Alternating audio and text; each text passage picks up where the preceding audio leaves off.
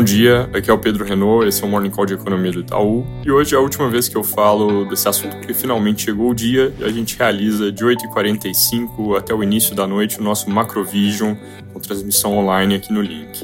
O evento começa com painéis sobre Estados Unidos e China, depois vamos ter política monetária com o Banco Central, um papo entre Milton Malu e Roberto Setúbal e Mário Mesquita, painel com gestores de grandes hedge funds, governadores, grandes empresários, reforma tributária, geopolítica e, para fechar o evento no fim do dia, uma entrevista com o ministro Haddad.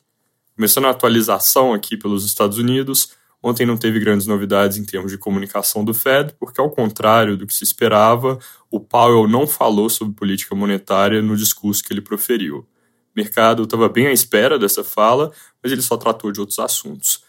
Agora, hoje ele fala em uma conferência do FMI e aí sim deve abordar esse tema. Então, aquela análise palavra por palavra que o mercado estava pronto para fazer ontem vem hoje com algum atraso às quatro da tarde do Brasil.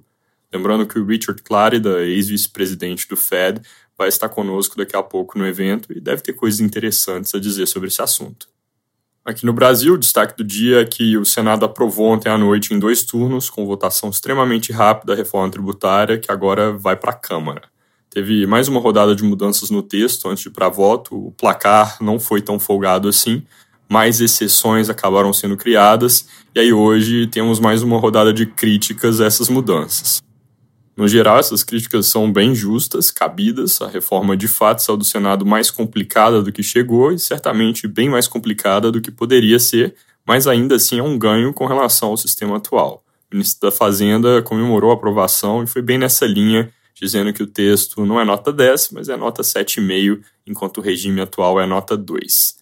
Esse texto agora volta para a Câmara e, como tem feriado no meio da semana que vem, ela deve ser uma semana bem morta em Brasília, então o início da tramitação deve ficar para depois do dia 20. A CNN reporta que o governo vai tentar aproveitar o embalo e acelerar a discussão entre os deputados também. É importante ver se de fato eles conseguem fazer isso. E aí, se os deputados tiram mudanças que o Senado fez, e se o texto vai ser apreciado por inteiro ou vai sofrer o chamado fatiamento, onde a PEC é quebrada em duas para já adiantar as partes onde há consenso entre as casas. Em termos de dados, hoje não tem divulgações relevantes. Ontem, varejo veio bem em linha com nossa expectativa e consenso de mercado, crescimento de 0,2 no índice ampliado em setembro, enquanto a gente de mercado tínhamos projeção de zero. Varejo restrito subiu 0,6%, perto do nosso número de 0,7%, mas acima do consenso, que também era zero.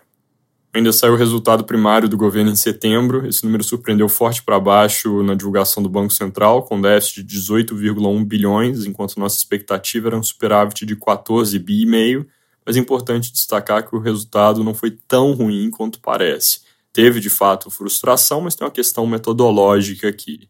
Enquanto o Tesouro calculou resultado de superávit de 11 bi e meio no mês para o governo central, o BC chegou num número de menos 16 bi e meio, e aí a diferença entre os dois é que o Banco Central não considerou o dinheiro que o governo incorporou das contas paradas de PIS/PASEP como um resultado primário. Se tivesse incorporado, aí o número seria igual ao do Tesouro, que não ficou tão distante da nossa projeção, que era 12 bi e meio de superávit, 1 bi de diferença. Estados e municípios surpreenderam para baixo, com déficit de 1 bilhão, com expectativa de superávit de 3, então mais 4 bilhões aqui, mas, de novo, muito menor a distância do que só olhando para os primeiros números que eu mencionei. Resumo é que o número foi ruim, mas não tão ruim quanto parece. A tendência é que esse resultado, tirando a questão metodológica, continue piorando, dado que a receita do governo está desacelerando. Fora isso, o mercado aguarda a divulgação do IPCA amanhã, a qual a gente espera 0,29 de alta, é, junto com o consenso, uma composição no número nessa divulgação de outubro que deve ser benigna, mostrando continuidade do movimento de desaceleração dos núcleos. A gente vê risco de alguma surpresa para cima nessa divulgação, olhando para modelos de mais alta frequência, mas de qualquer forma a composição em si deve ser boa. É isso por hoje, bom dia!